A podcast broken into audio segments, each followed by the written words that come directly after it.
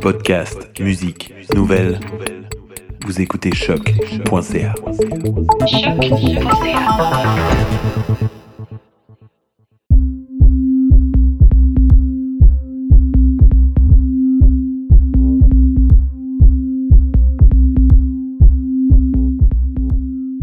Welcome back, everyone, to a new episode of REC on defining research creation. Better understanding and situating themselves in regard to research creation is one of the many challenges artists, researchers, and students are facing. And with this collection of short interviews, we want to paint the portrait of the past, present, and future of research creation.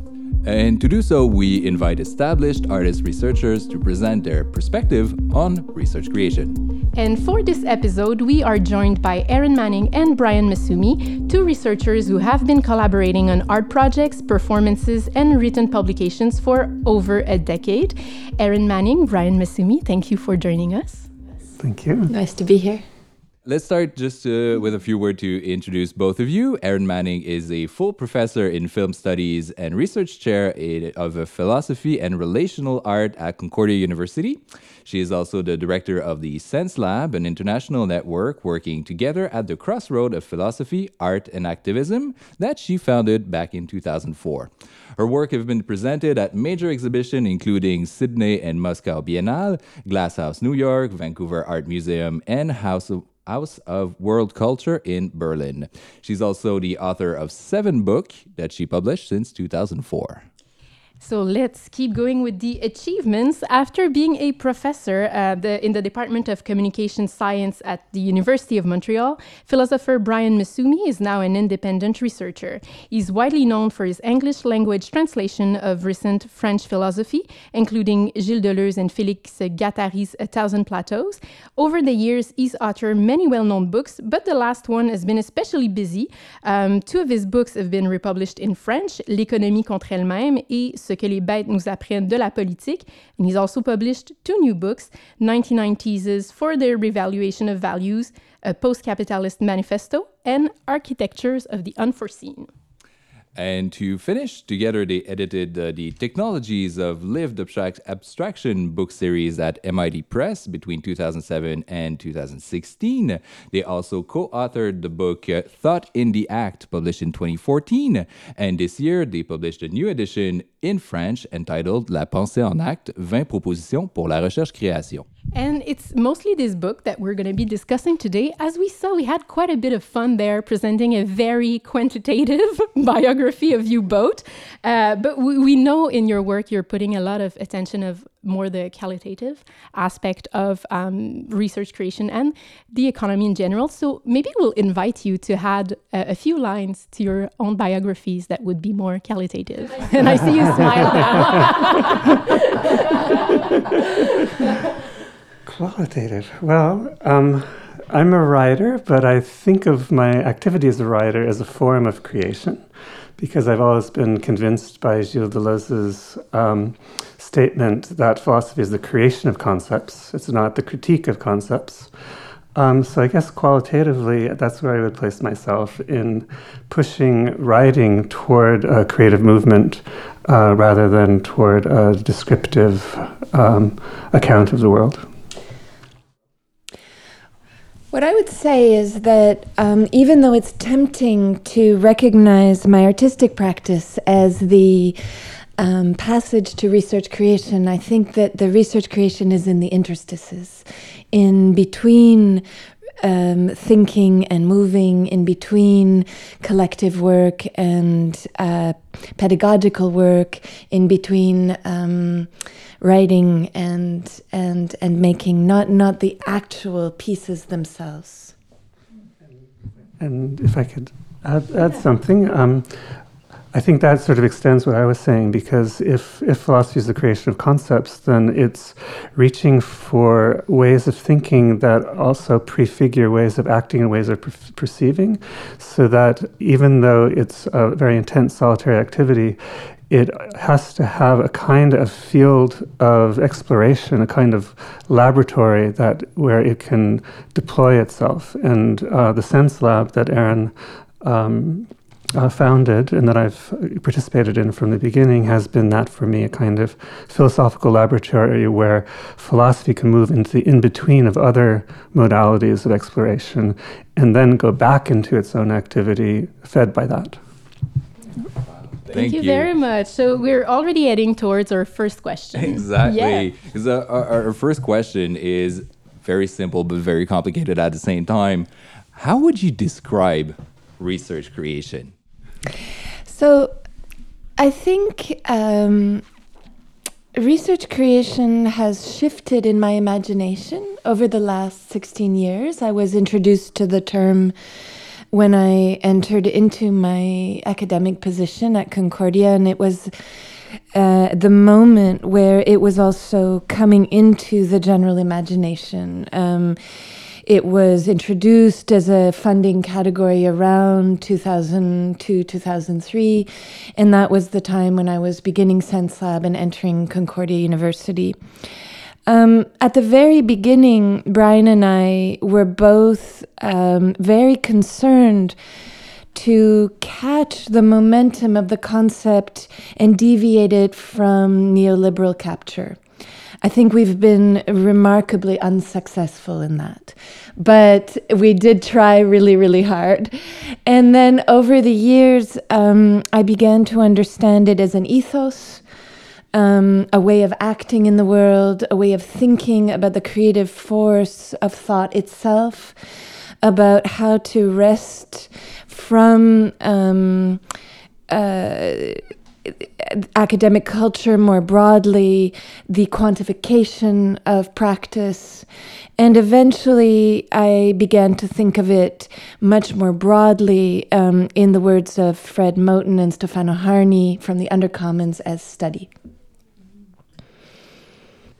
I think my, my interest in research creation, when the word started being used in the early 2000s, it immediately spoke to me. Uh, partially because I think I had been involved in activities that were moving in that direction from a lot earlier. I was in a comparative literature program, uh, now defunct, at uh, McGill University, um, where they defined comparative literature, including media, visual culture, as an ex- extremely expansive definition. And I started getting fascinated in the interactions, for example, between image and text, and the way that one discipline can sort of move or I like the word transduce into another discipline.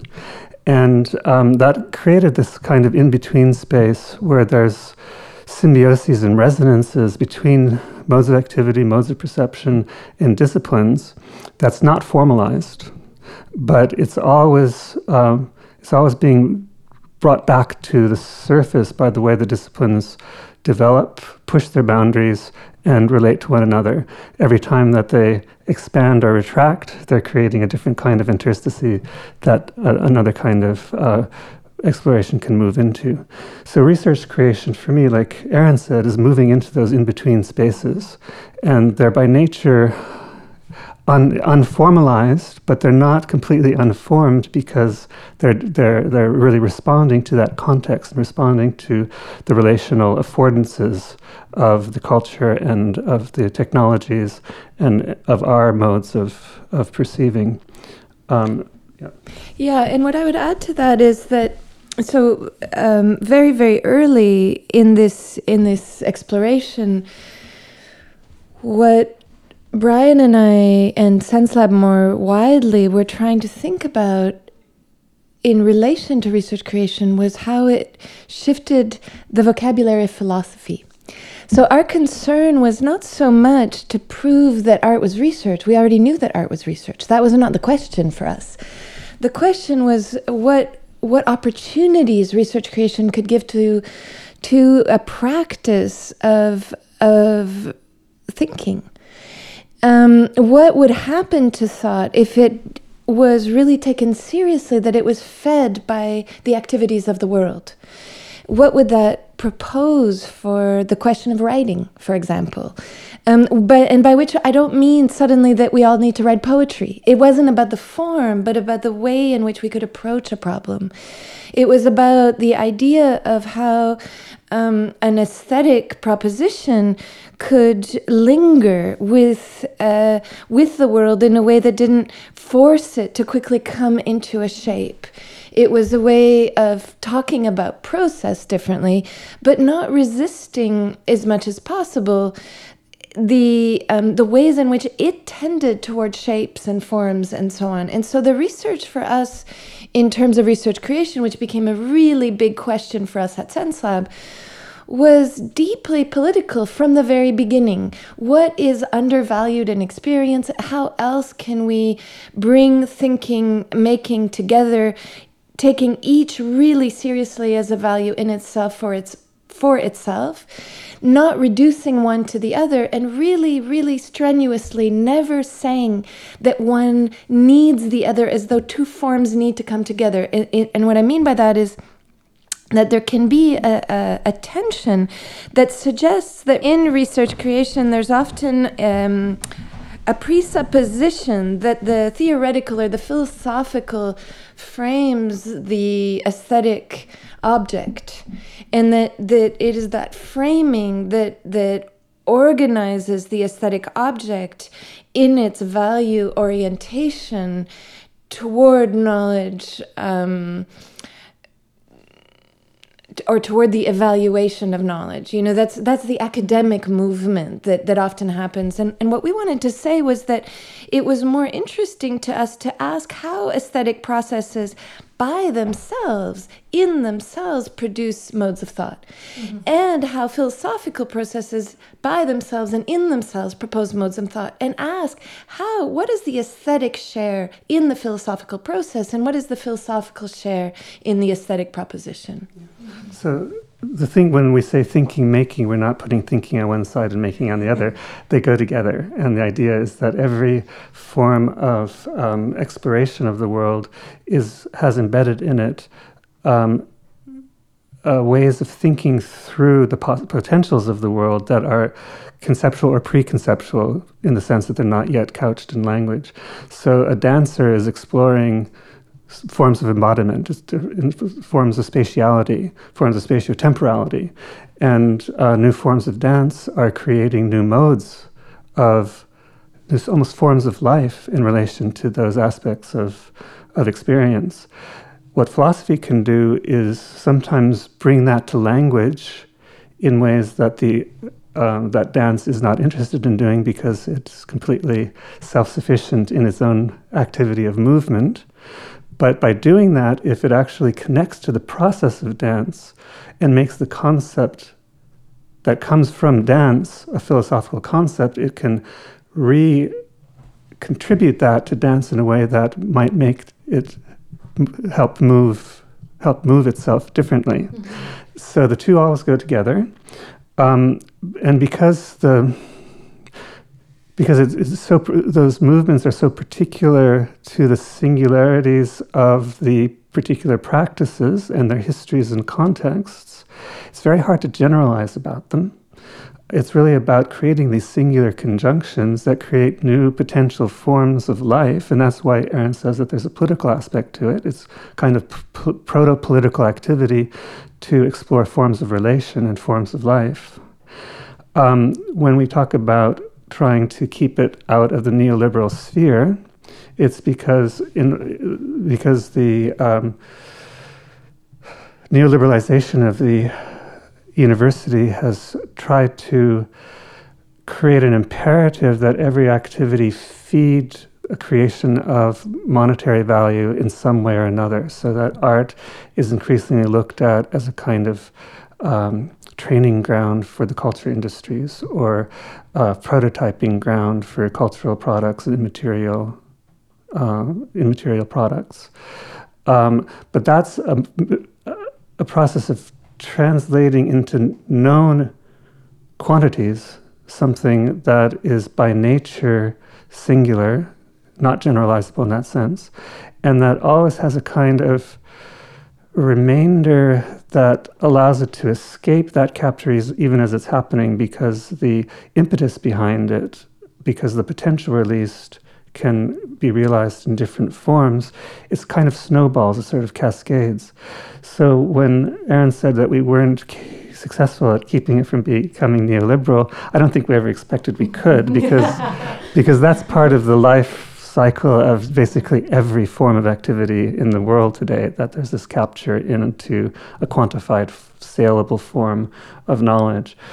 But we're convinced that alongside that something else continues to move and it continues to move in the in, in the community among independent artists and, and it can even sometimes continue to move in the university and we want to try to help it do that and it kind of leads naturally to uh, our, our, next questions, and maybe we can um, put the next two together. So, according to you, what were the conditions for research creation to emerge, in particular in the Quebec context, and what are the challenges that are faced by research creation and its um, integration in both the academic and artistic sphere? And that points also to the neoliberal context you were talking about. Well, in my experience, I haven't really studied it, but in my experience, the particular conditions in Quebec for its emergence had a lot to do with an early adoption of um, digital culture, digital media, digital forms of art, going back, for example, to 1995 when the International Symposium on Electronic Arts was here. I think that was a kind of watershed mo- moment. Um, so there was um, uh, a feeling that there was there's a whole new world, technological world opening, and there was a chance to rethink what all the questions that have been posed around other older forms of art in that new domain. There's also an extremely active electronic music um, uh, community within Montreal. I, I, in my small particular experience, I saw it developing out of that and then moving into other spheres uh, that were also concerned in one way or another with digital, like architecture.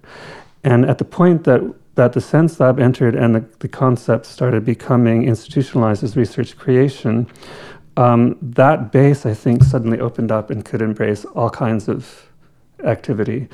And Montreal already had a very wide basin pool of creative talent inside and outside the university. And I think that's something very particular about Montreal.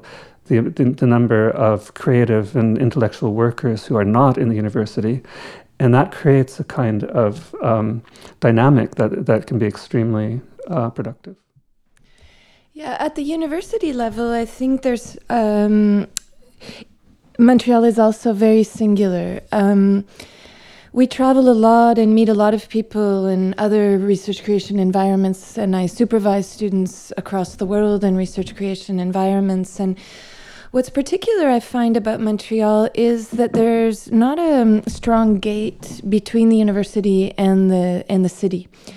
Um, it's very very common for people to collaborate across, and it's not particularly common, I would say, to give a particular weight to people who are inside the university versus people who are outside of the university. What this means is that people have a kind of pragmatic relationship to the university. They might enter it because of what it can offer an infrastructural um, uh, set of uh, conditions or um, a, a reframing of their practices, but they're often, it's not uncommon for people to work part time. It's very, very common for people to have um, another job. And, and all of this makes a difference, I think, for how research creation operates in the context of Quebec. Um, and the reason I say that is that what's interesting to me at Concordia, um, but I think this is also true in, in several ways about UQAM, is that a lot happens organically. And so, even though um, now we speak about research creation as though we know what it is because we've had a certain period of time experimenting it, um, none of us can completely put our finger on when it began. Um, I could say, well, I supervised my first research creation thesis. I started in 2004 at Concordia. Um, because I assumed that was something we did. In retrospect, I can see that it wasn't. That it was an assumption that I made that allowed the research creation thesis to be supervised and, and it became a thing.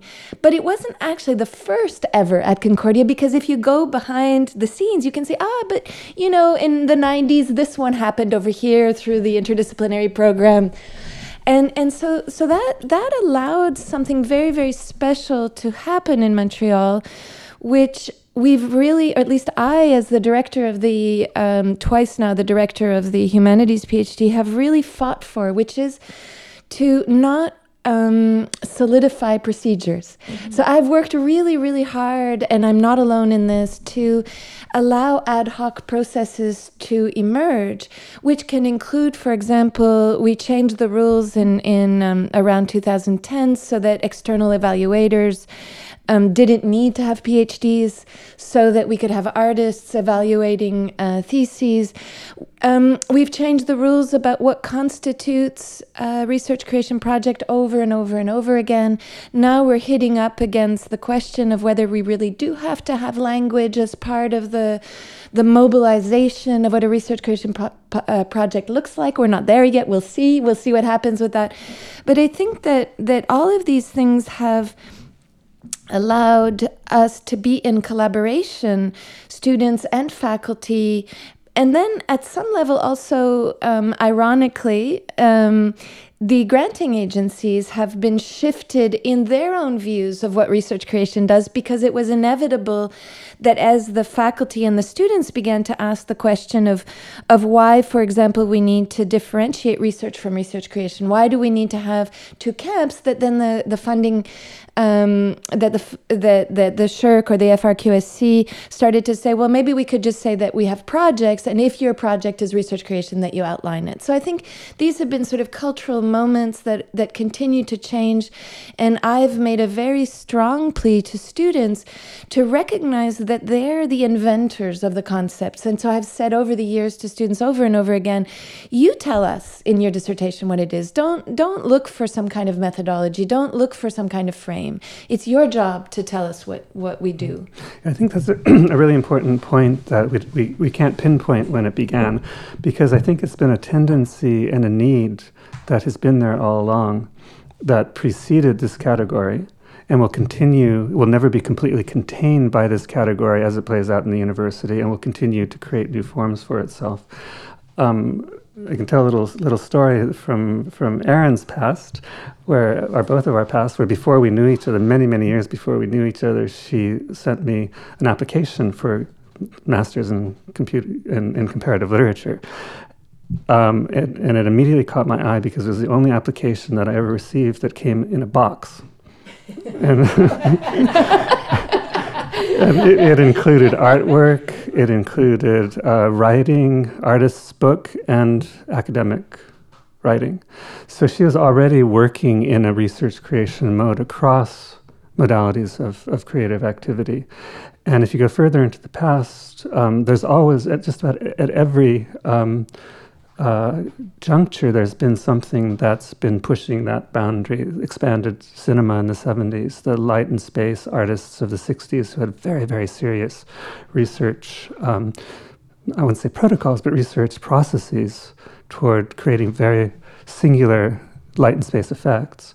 Um, so there's always been that exploration of the of what we were calling earlier the interstices between modes of perception and uh, defined modes of activity. Um, so it's very important to, as research creation becomes more institutionalized and settles in more to the university, to keep that in mind and to keep to keep the openness by some of the some of the procedures that that Erin was talking about. I feel like this call for openness is even more present in uh, en Acte, the French translation of your work, than it is in Thought of the Act. Can you tell us a bit more about that and maybe how your thought has evolved in the years uh, from the English publication to the republication in French? Yeah, I mean, we wrote Thought in the Act in, uh, we really started writing it in 2011, so it's almost a decade ago. And we were um, thinking at that point about a more or less decade of work. Um, so, of course, another decade of work has changed our thinking um, or not changed it, but but maybe um, complexified it and confused it. Um, I think I think in some ways, um, I'll just speak for myself here. Um, I was more certain of the of the uh, concept of research creation in 2011 than I am now. Um, in 2011, we were still I think we were in a different period, both locally and internationally. There was it was a really big moment for a conversation about um, modes of valuation in the academy, how it would change to have artists enter. And of course, there have always been artists in the academy, but and and you can trace really long histories in Australia in in music you can trace it way back to the to the 15th century. I mean it's so it's in in architecture you can trace it way back. But but I think it's fair to say that the the the mid 90s was a moment internationally where the artist began to enter the university more broadly and the 2000s and maybe mid 2000s was a moment where people realized around the world that um, this was happening. And so it was a it was a time when there were many, many, many gatherings around the world talking about what it was, um, how to recognize um, the value of a, of a work, which, which was a really, really big issue um, from the perspective of certain norms of evaluation that had been sanctified in the academic context. How would we understand a research creation process? Did that look scholarly enough? So those were big conversations at that point, and um, and they led us right around the time that we wrote Thought in the Act to also write a really big project, which was um, a SSHRC partnership grant. That was the first time that we'd sought real funding for SenseLab, and it was a project on the value of research creation. So, you know, 10 years later, we've been through a seven year project on the question of the value of research creation.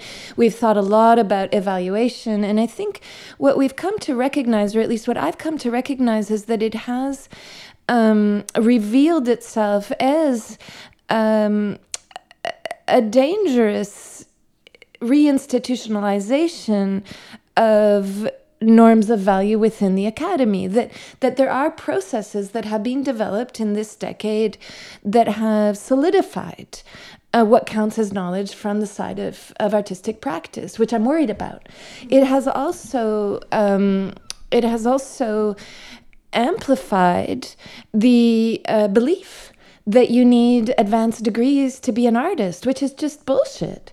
I mean, of course, you don't need advanced degrees to be an artist. Uh, a, a, research creation PhD should not be about proving that you're an artist. It should be about experimenting with a project that requires that particular kind of framing. Mm-hmm. And so, in no way should we um, require uh, a, a, terminal degree of a PhD in a fine arts uh, department. That just makes no sense to me. And so, and so those are the concerns that have come up. I'm not saying those concerns weren't there in 2011, but but but the the the shift of thinking about the question of value has shifted my thinking on the practice. I have a lot more to say about that, but I'll let Brian say. Yeah. a, a, big part of that grant, which is called the Mediations Project, was um, the question of evaluation in research creation. How do you evaluate creative work, and especially creative work that's that, that that's in that particular form that uh, hasn't been institutionalized yet? And uh, we knew that there was a problem with the way that it would be moving. It was very clear. It, it, it didn't take too too much prophecy to see where it would move. that the forms of evaluation are basically of three types. One is credit. So then there's the evaluation of the project in terms of grading. Uh, the other is in terms of intellectual property and the uh, profitability that can can come out of packaging the, the this new knowledge, I would say transforming into in, in, in, the process of exploration into a um, product, saleable product of knowledge. Um, and then the, the, the, third is prestige value, which is part of what um, uh, what propels artists on the in the art market. And so we were thinking about how those kinds of values could could really um, fence in what research creation could become. So we raised the question of value in a much larger sense, and that brings brings us back to that question of the qualitative from the, the beginning. Uh, so a lot of the question that we've that we a, a lot of what we focused on is how can you construe qual- value as purely qualitative um, in the way, for example, you say that a note in music has a value. What does that mean if you're talking about uh, uh, a multimedia production? What does it mean if you're talking about a form of event making that's participatory? Is there is there a value in that sense, a kind of singular feel that somehow encompasses the potential um, and leaves traces of, of what happened? So we were talking about those terms, but then inevitably, um, it started raising the question of how does that how does qualitative value relate to economic value and that the quantification that goes along with it. So one of the things that changed is that we moved into um, a very concerted project to try to rethink economic value along qualitative lines. So we moved into alter economy, thinking about alter economy projects and what how the SenseLab activities might might marry themselves with certain emerging digital technologies to create alternate forms of economic value that would support this kind of qualitative value rather than, than destroying it. So that's one of the things that changed. Uh, the other thing that changed is that we were always talking about this creation of new modes of perception and sort of proto forms of life.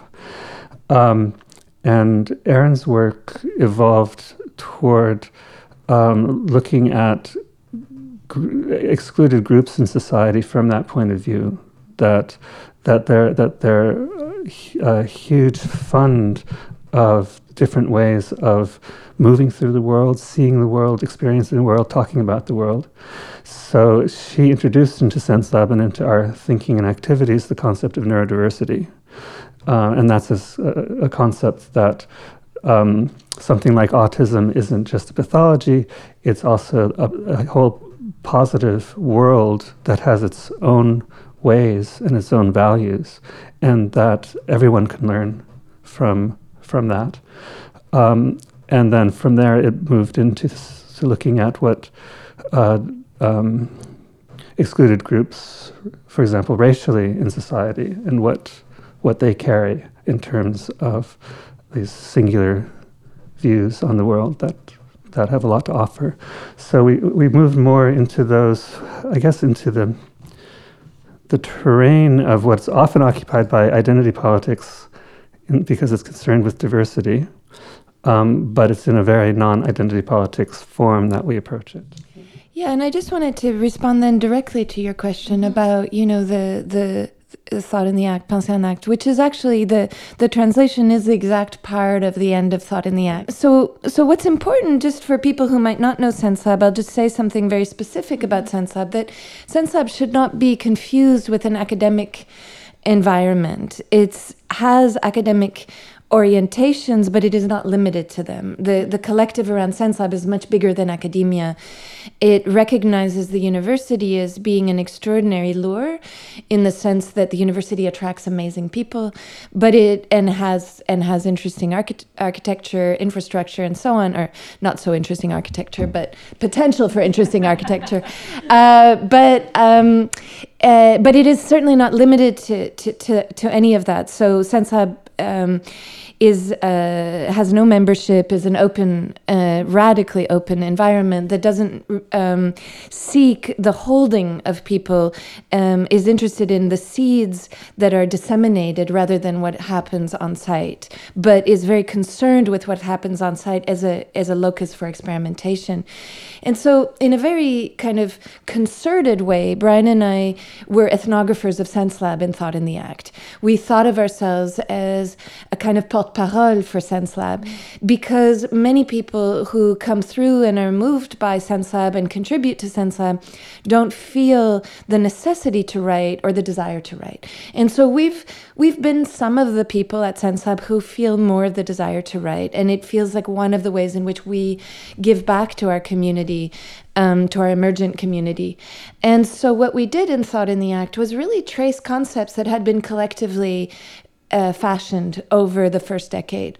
I, th- I would say that, um, as in any kind of emergent constellation, the concepts that were developed have thickened over the years. Um, we tend to be a very slow moving um, constellation in the sense that we really work long and hard on concepts and, and experiment over years and years and years with how they can unfold. And so I think that we spent the first decade at SenseLab asking one very particular question, which was what makes an event and how does an event um, exceed the sum of its parts and what does it propose and how does that fit within um, or produce a kind of um, thinking of research creation. I would say in the second decade, we started really concertedly um, amplifying the political question, which was always there in the beginning, but which we were more um, we, we were more capable of addressing.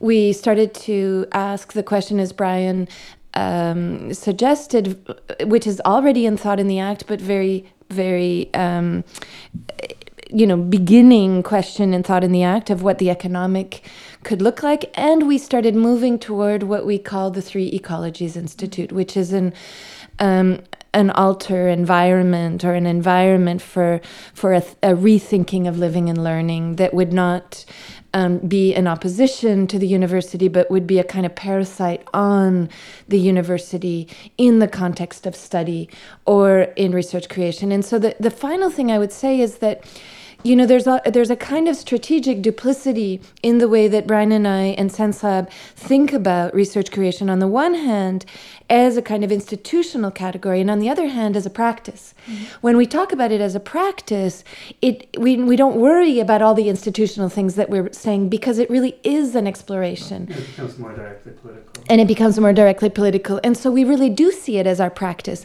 But what we can't say that without at the same time understanding that anything that we might say about research creation could lead to a kind of hardening around a method, which is what we're most terrified of. Uh, another thing that's changed, I think, is in relation, as Erin said, that we thought of what we were doing as basically event making, because mm-hmm. creativity implies that something emerges that hasn't been felt before, at least not in that way, at least a new manner emerges. So there's something new. Uh, and the emergence of something new is an event. So research creation would have to be organized around ways for making events, but you can't. If you say I'm going to make the new, you're just going to repeat what you already know, and you're not. and it's not going to be new. So there's a question of how do you create conditions that are constrained enough that something will happen, something will take consistency, but open enough that you don't know exactly what that's going to be. So it became an event making practice, and we would spend months, sometimes over a year, talking about what the problem is because if it wasn't if there wasn't a problem embedded in the interactive field then nothing would happen. There would be no reason for it to to take consistency to crystallize into something. And um, and what we call platforms for relation what what mechanisms we could use to bring ourselves together into that problematic in an exploratory way so we, we would spend at least a year for each event. Mm-hmm. Now we almost don't prepare.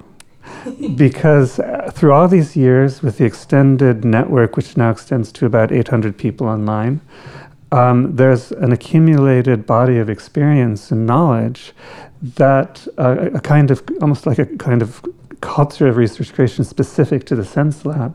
So we can often enter together and that kind of preparation happens live on the spot. So that's been a very exciting um, development. It's taken some time for me to get used to because I worry. So I always want to be.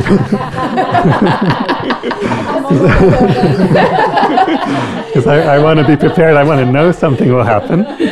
But it, it keeps it it keeps it live. It keeps it edgy because yeah. because we know sometimes maybe something won't happen. I think in the light of our conversation, uh, I'm going to rephrase our, our usual question um, because uh, normally we ask like. Um, do you see like specific methodologies or theoretical approach to research creation? I think I want to ask you, uh, how do you see maybe how research creation can uh, help the emergence of something that maybe we could call the, the not yet method. um, so so how how can methodologically research creation can help make something new? Well, the author of the essay against method should probably start. so yes, I um, I do uh, have a piece called Against Method in the Minor Gesture, which has just been translated. Remind me to give you a book. Uh, Le Geste Mineur just came out. Um, so, and I wrote against method uh, precisely because this question kept coming up. So I found myself being asked um, often to uh, discuss methodologies of research creation and to um, write about methodologies of research creation. And w- I was even pushed by students uh, from the humanities PhD to do a course on methodologies, and I was distraught, to be honest. I was I was terrified because I understood that what was happening was that all of the anxiety that the university brings with it was heavily um, weighing on students who were terrified, with good reason, that they were being asked to do double the work. And um, if we're really honest, it is double the work. There, there's no, there's no way of talking about about learning without with shortcuts. There just isn't. I, I know myself as somebody who makes art and writes that it's double the work. It would be bullshit to say otherwise. Um, because being a philosopher doesn't make me a better artist. Being an artist doesn't make me a better philosopher. I still have to spend all the hours in the studio to make the work, and I still have to sit at the computer for all the hours to write the philosophy. So, so, so I understood that the that the questions that were coming primarily from the students was how do we survive and I thought, okay, well, you know, when when um, you get a question like that, you have to address it honestly. And so the piece I wrote um, against method, which has now been um, translated into a few languages, is certainly not meant in any way to be condescending to students looking for a way to survive it's trying to be emboldening of all that they already know. And, and so, what I understand research creation to provide is actually pathways. Um, people who have practices have ways of entering them. Um, and these ways of entering them need, in my view, to be taken really, really seriously. Do you get a glass of orange juice before you enter into the studio? What does it look like, that entry? Do you start by turning on the heat? How does, um, do you clean up? Um, uh, do you do you play your guitar before entering into the drawing? How you know what happens in that? What's the choreography of entry? What does that choreography allow? Have you noticed that something you used to do doesn't work anymore? Um, uh, have you um, assumed for too long that something that you used to do should still work? Why don't we talk about these things as ways of entering? What would happen if we talked about these things as ways of entering? Do you notice that when you write an essay, you always begin with a quote? Why do you always begin with a quote? Et cetera, et cetera, et cetera. So, so these are all um, uh, you you could call them protocols, but I would call them techniques. That's a, the vocabulary that the SenseLab has has developed. And in my own work, I've spent a lot of time thinking about the relationship between a technique and what I've also called, in, influenced by Gilbert Simondon, technicity. So, a technique, if we go back to playing an instrument, um, is really important, I think you know, how do you use your fingers on the guitar? That's important. Or, um, you know, how do you hold the bow on a violin so that you don't develop a back injury? That's important. Or, or how do you lift your leg in dance? That's important. But none of those things make you an artist. Um, and so technicity is the is the outdoing of technique for me. It's it's that field of relation in the environment of the work um, whatever that work may be, that exceeds it, that exceeds the technique, but it comes with the technique. They're very, they're very uh, deeply connected, and, and technicity is is an emergent phenomenon, which is to say, it can't be it can't be planned. It's what it's what comes out of a really engaged and rigorous encounter with the tools, and um, and so in order to talk about technicity, you have to really become attuned to what the tools are.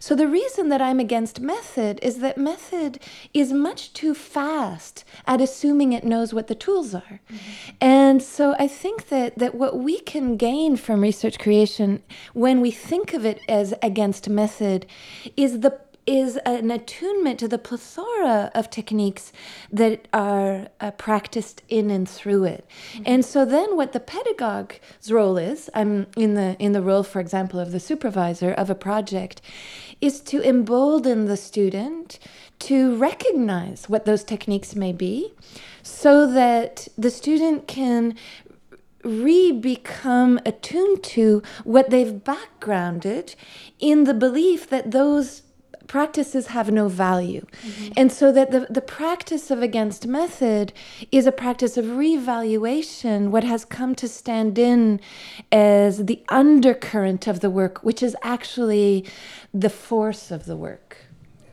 So when Erin makes a distinction between technique and technicity, the technicity is the potential that a technique has opened that it hasn't quite yet able to move, been able to move into yet.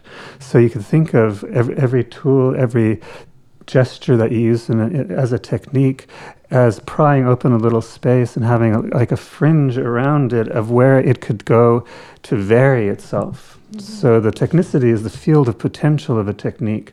So we, we've talked a lot about ways of, of talking about that and bringing that more to the fore. One of the terms we use is diagram from Deleuze and from Charles Sanders Peirce.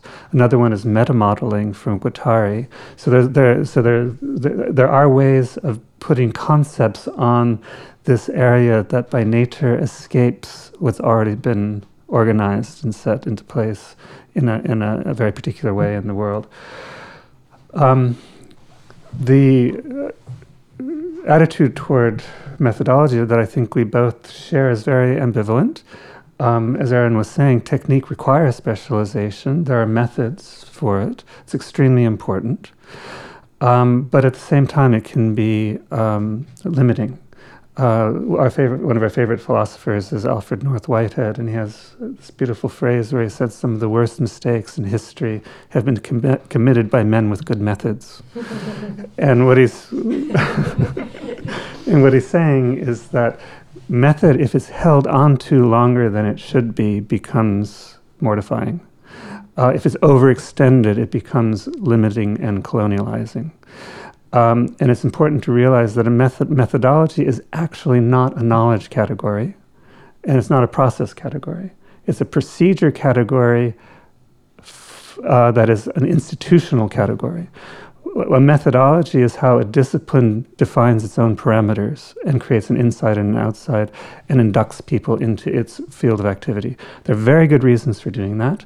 we're not saying at all that that's not valuable, but we're saying there's also the in between of those disciplines and in between of the methodologies, and that's not a methodology by nature. Mm-hmm. And what's just very quickly, what's really important there specifically to research creation is that what research creation brings with it is a new a new environment of riches. And so we're nowhere close to understanding what that environment of riches is. And it's going to be very tempting to close it down by um, normalizing the environment um, that uh, that it can express um, by sort of cutting down its edges to fit it into something that is perceptible by the academy. This is my greatest fear because what it does is really uh, risk making art dogmatic and making practice colonized, as Brian was saying. And I think that it would be another conversation, but I think if you look at the art market, and the the the generalized festival um, environment of the last decade, you can see this happening there as well. So that w- we want to be really cognizant of the way in which the art world has been affected by the institutionalization. And it's a very delicate creation. balance enabling research creation and research creation practice. Like, for instance, students, they might spend just a couple of years working on research creation. That's one part of their life. They might want to do other things afterward. So, between enabling and restricting research creation, uh, where, how do you see people reappropriating the 20 propositions uh, that you outline in your books? Mm. So I would hope um, that we could take on the ethos that is in the work of Deleuze and Guattari, which is don't cite but make your own processes. That um, the propositions are very singularly related to a process that was lived and that they in that they can be deformed, rethought, dismantled. Um, there's there's the potential for anarchy everywhere there.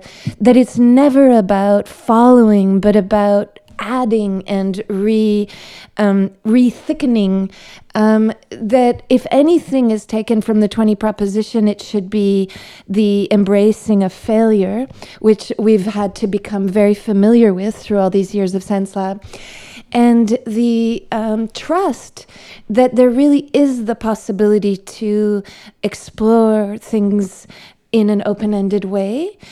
The thing that i've learned since we wrote it and that is part of my next book where I continue the uh, propositions. So, my next book for Pragmatics of the Useless returns to the SenseLab and continues the work of, of the work that Brian and I did in Thought in the Act.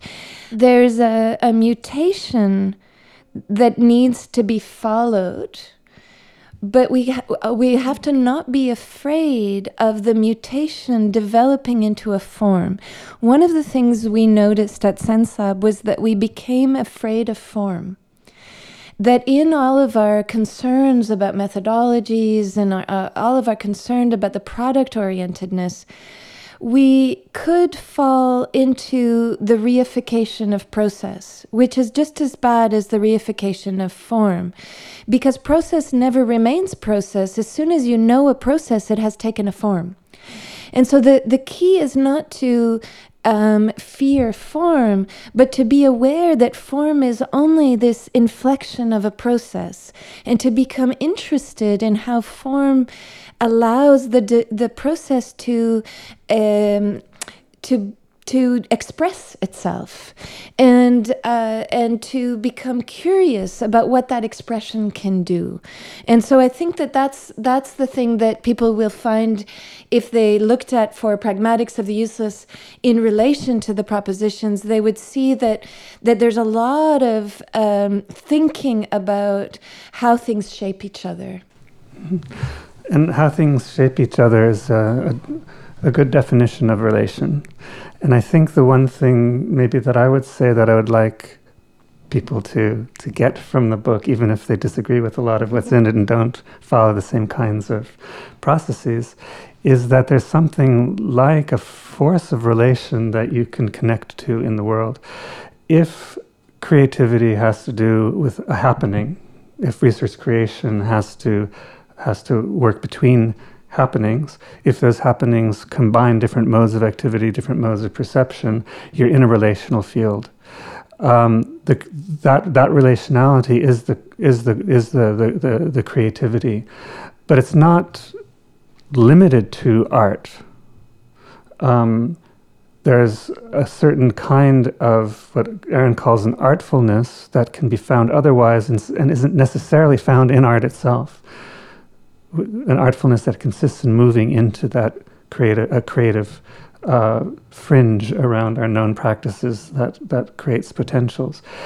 So what I so I think there's a force of relation moving through research creation that doesn't have to be limited to research creation as a specific practice, that it can move through life Deleuze said that concepts are crea- created, and he said that concepts are to be lived. And in life, there's a kind, there can be a kind of exploratory fringe, there can be kind of finesse that makes an artful, that puts artfulness into it. So, what, what I would want people to, to realize is that every domain of your everyday life could be a kind of research creation. Mm-hmm. How you relate to your partner, to your children, to your neighbors, what happens within an, within an institution, how you move out into political activity. That what we can learn through research creation can give us postures toward the world that um, that can attune themselves to relational potentials that aren't necessarily foregrounded in our usual Would you categories. say that's something that distinguishes your vision of research creation, which is a, our, our, next question? Because in the way you present it, I see research creation as a real um, possibility for a form of social activism.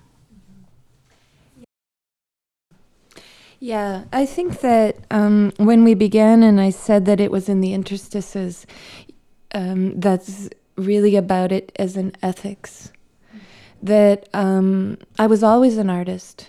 I didn't need the concept of research creation to be an artist. Um, what research creation gave me was another way of thinking about where value lives. Um, and I'll give you an example that I think we're very familiar in uh, with as artists, and that is the example of craft very, very often craft is sidelined as um, excluded from the environment of contemporary art. It's associated with artisanal work. Um, it's associated with uh, decorative arts. Um, and that's obviously, I hope, obviously, a colonial way of thinking, right? That the craft is what the indigenous do, or the craft is what the tribal societies do or the craft is what women do, it's women's work. But craft is living. And actually think that contemporary art needs to think a lot more about living. What are the, the conduits between, between the living and the making? what happens to art when we reduce it to the thing to be staged in a building separated out from the from the people i don't mean that it's bad to put something in a building i put art in buildings too and and the people come and look at the art i'm not speaking against i think I, the brian and i and the SenseLab share an, an ethos that is very much one of both and it's not against mm. but i think research creation says but our practices were always full of full of thought. And so I mentioned quite quickly before about Fred Moten and Stefano Harney's concept of study, and I'll just say a little bit more about it for people who might not be familiar with it. So, study comes from a very, very important book called The Undercommons. And in The Undercommons, Moten and Harney think about um, the afterlife of slavery and the, the questions of blackness and the questions of of the university and the context of colonial modes of of of living and learning. And they're very clear on the fact that the university for most of us is not a place for study. It's a place of credit and accreditation. It's a place of exclusion. It's a place of debt. And they ask us um, to imagine study or to recognize study as that which happens in the interstices, on the porch, in the kitchen, um, in in the bedroom, um, on the corner. And to recognize that every once in a while it also happens in the university, but this every once in a while is the key, right? So for us, uh, uh research creation is the every once in a while that we need to amplify. And I think that my plea to artists is you know something about the amplification. Find that amplification and express it. Don't reduce it in order to make it fit. Fight for it. Um, and, and if that becomes a, a recognition of, of, the, of the social justice component of your work, fantastic. But don't feel that you need to reduce your artistic practice to a kind of political didactic didactic orientation. It's not about making your art show itself as political. I think that that's a also a deep reduction of what artfulness can do. Art doesn't need to mimic the world, I don't think. Art needs to recognize itself as already living in the world. And so, as an artist, what we do is we connect to that living and we find ways to amplify it, whatever that means. And if research creation can be um, a kind of uh, tool for, for, for, for fighting for that opening, I'm all behind it. I think I think research creation takes place in within a horizon of social change. Um, social change is happening all the time in any case, and we've seen that it's often um, pushed forward or governed by technological change, offering new modes of expression that rearrange the entire field of our lives. And um, given that we are already in a horizon of social change, how can we think of being creative without taking that into account and keeping our eyes on that and asking ourselves, is there a way that we can tweak its direction? Can we introduce something else into it? Can we amplify tendencies or potentials that aren't being profited from at this point? So I think that I wouldn't say that it's directly a practice of social change necessarily, although it could enter into those, but that it takes place within a horizon of social change and that needs to be taken into consideration. I think unknowingly you kind of again led the way to our next question, um, which was basically, uh, in your opinion, uh, what is to be expected for the future of research creation? Where do you see research creation going in uh, the near or even far future? It's a hard question. Um, because I think we have to really question whether the university is going anywhere good at all. And so, if the question is where is research creation going within the university, that's one question. And if the question is how is the world changing, that's another question. So, I'll try to answer them both and bring them together. Um, in our work, uh, around the SenseLab and the Three Ecologies Institute, we have great concerns about the university and its dead economy and its neoliberal orientation. We also um, recognize that in certain environments, we need to fight for the university. Um, in Brazil right now, there's a government that is destroying the possibility of the university, and and the university uh, functions or can function there as a site of um, a certain kind of freedom, and it has to be um, protected. Um, and so we also need a kind of both and thinking about the university and what research creation can do. In the Canadian context, we're seeing ourselves every year get closer and closer and closer to the kind of metrics that have been um, set in place for years now within the um, Anglo context in, in the UK and in the in Australia and more and more in Northern Europe, where um, everything is quantified increasingly.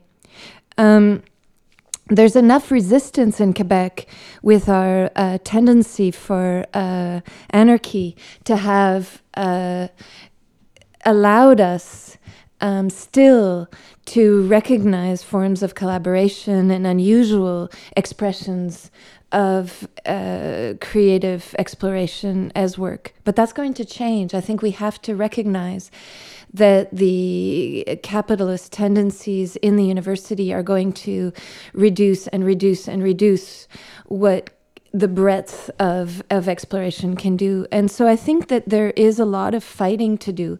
And I think that the fight has to occur within the professoriate. I really feel that we can't be asking students to do all the work all the time. Um, that we have a tendency to ask the most precarious people in the society to be the fighters.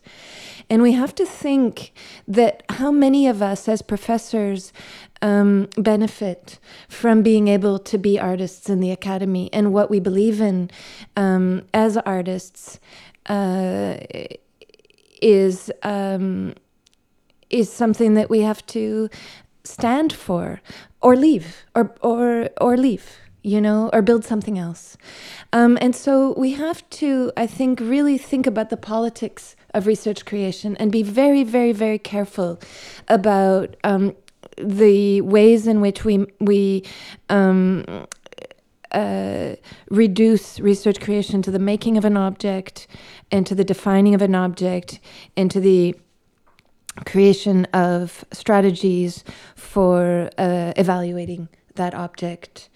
Um, in the wider world, uh, as though the university and the world were, were not the same, I don't believe that for a second. But in, in the world that is that it, where where we have exclusions from the university, um, it, which is a world I'm very familiar with because the autistics that I collaborate with are excluded from education. So I'm I'm very uh, sensitive to the people who are excluded when we look at our indigenous populations and look at the incredibly low numbers of people who finish um, the colonial modes of education that we continue to impose.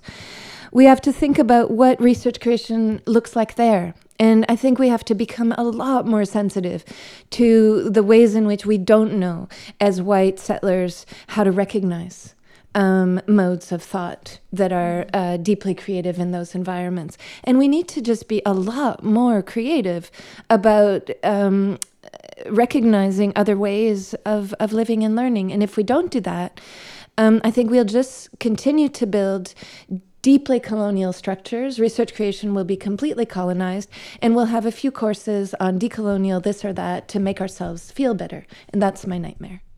I mean, I think that's saying that research creation, like just about every locus in the world, is a site of struggle. Mm-hmm. And uh, I think that there's going to be different movements in different directions coming out of research creation. It's certain that there will be pressures to institutionalize it more by creating methodologies, by creating protocols for evaluation, uh, by um, binding it uh, more and more tightly to the production of immaterial goods for the creative, so called creative economy. Um, there's no doubt in my mind that that will continue to happen. Um, but at the same time, if there is such a thing as technicity, if concepts are to be lived, if there's an artfulness that overflows the borders of the, the institution and recognized domains of activity, it's always overspilling at the same time. It's kind of disseminatory, it's spinning off at the same time. And I think it'll continue to do that. And I think um, my hope is that that way of thinking about the about the, the political, the pro, proto-political, will um, help shore up movements um, that have, uh, especially movements against neoliberal capitalism, that are at the moment exploding all over the world again. Uh, with the uprisings in, in Latin America and Iraq and in Lebanon, and that Hong Kong in Hong mm-hmm. Kong, all over, and that that approach to r- sort of relational, qualitative creativity can be injected into politics, so it's no longer simply a competition between constituencies or the imposition of a program, but it's a site for uh, for collective mm-hmm. experimentation. In, in regards to that, I don't know if it's where you were heading, but would you like to tell us about the Three Ecologies Institute that you mentioned before, but that you're currently setting up? Yeah, I just wanted to add a little um, parenthesis about Chile. Mm. Uh, we were in Chile in the spring, and and um, Chile, as as many, many people know, is the site of um, the the ground zero of neoliberalism and um, the incredible um, battles we're seeing on the ground in Chile right now, I think are part of what we've been discussing in terms of research creation. When we were in Chile in the spring meeting students, we saw the incredible disparity between the rich and the poor in the in the university sectors and the despair everywhere. And what we saw, which we see everywhere we go, is that the ethos of research creation is what's moving the anarchist and and um, alter economic orientations and environments that we enter into, very much like what we saw in, in Quebec in, in the student strike, that young people are not um, creating categories that are putting art on one side and research on the other side, it's very intuitive to them when they're doing political work to do what we've been describing as research creation. And so the problem of research creation is not a problem for them. It's a it's a living exper- experience, mm-hmm. and I think that that might be a segue into the Three Ecologies Institute.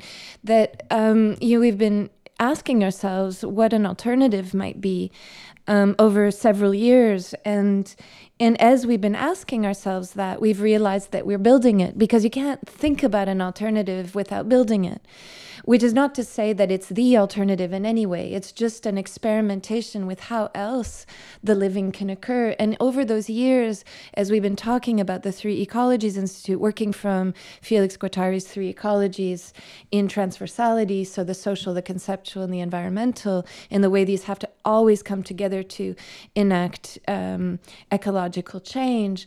Um, we've, of we've had the luck of meeting dozens of of collectives um, all over the world that are doing this kind of work. I mean, they're everywhere.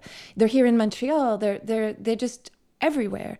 And so a lot of what we've been thinking about as as the three ecologies is the recognition that they're everywhere. That it's not about creating a site, but but recognizing the work that is happening every single day on the ground. Um, in relation to the Three Ecologies Institute here in Montreal, it's about grasping the necessity and following the necessity of, of experimentation around the questions of technicity that we were describing. And and it has many iterations, um, but one of the the very pragmatic iterations that it will take in the next few months is an experiment with children. Um, we'll start a, a little experiment that we're calling play care. And play care is a is a play on daycare but it's it's play care for adults as much as for children. It's the realization that we all um, really thrive in an environment of play, and that children really do have a lot to teach us about play.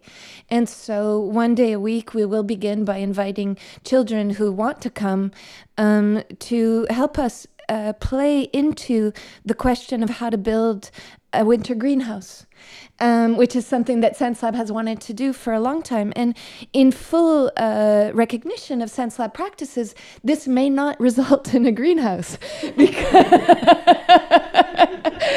uh, because the the way that SenseLab works is to begin with a problem and see where the problem takes us. And who knows what these children will want to invent as a greenhouse.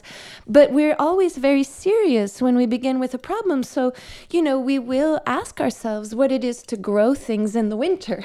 Mm-hmm. and we will begin there. And we, we do have a desire to, to grow things, to actually grow things.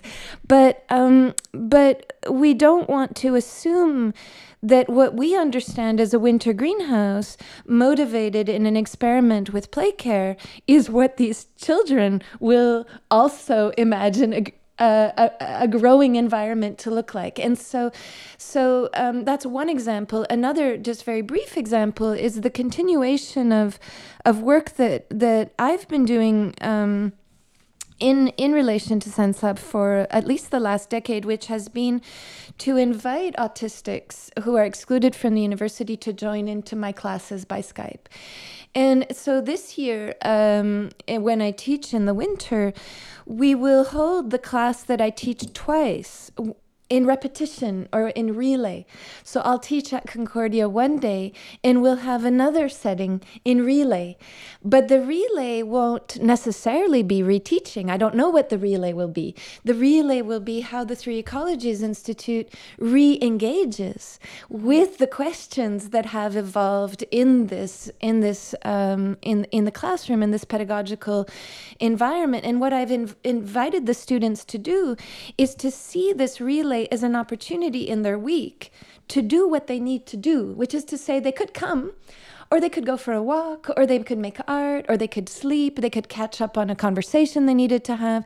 So, to think also of the Three Ecologies Institute as what moves into your daily life and gives you an extra two or three hours a week, for example. So, it's a kind of extension of the kinds of things we've been doing at the SenseLab out of the university. And we felt the need for that because we've been operating for seven years under a large grant. And that brings with it a lot of institutional pressures and imposes certain value systems. And we're starting to feel, even though that was was incredibly um, uh, opening of potential for us, that at same at a certain point it started limiting. We wanted to move out, uh, but as Erin was saying, it's not leaving the university behind. It's creating a kind of autonomous zone that can still connect back into the university, bring energies of students and professors and things that happen in the university into it, but also bring things back to the university, but have its own way of operating, its own logic. And um, so we want to have that way of operating being um, really as anti bureaucratic as possible, as self organizing and emergent as possible. Uh, so there's there's as with SenseLab, there's no membership. Um, there's no there's no official officers or or um, specialization of tasks. We try to make everything collectivized and everything, including the logistics, part of the creative practice. And we're always talking about how we can move out of our individual limitations, contributing our, our individual potentials to something that's greater than the sum of its parts, that's an emergent collectivity, that isn't a community in the sense that has a defined identity and boundaries, but that is a space of collective relation that is um, has its own way of moving a process along. Almost has almost has its own impersonal will to it. So we talk about emergent emergent collectivity is what we're what we're after. Um, so we're just trying to think about what that can what that can mean, creating what we think of as a parasite, a para-institutional site. Also, if, as much as we can, suck, sucking the resources of the university, but, but, but not in a not but creating something beside it that can also enrich it. So this concludes our uh, not so brief encounter with Erin Manning and Brian Massumi. Once again, thank you for uh, your generosity on research creation. And uh, if you want to know more about their work uh, and access the links uh, to the books and content that we've discussed uh, over the course of this podcast, please visit our website at rec. So this is rec.hexagram.ca. REC is supported by the Hexagram Research Network in collaboration with CHOQ.ca. We're Cynthia Nouri. And Marc-André Cossette. Join us again soon for more.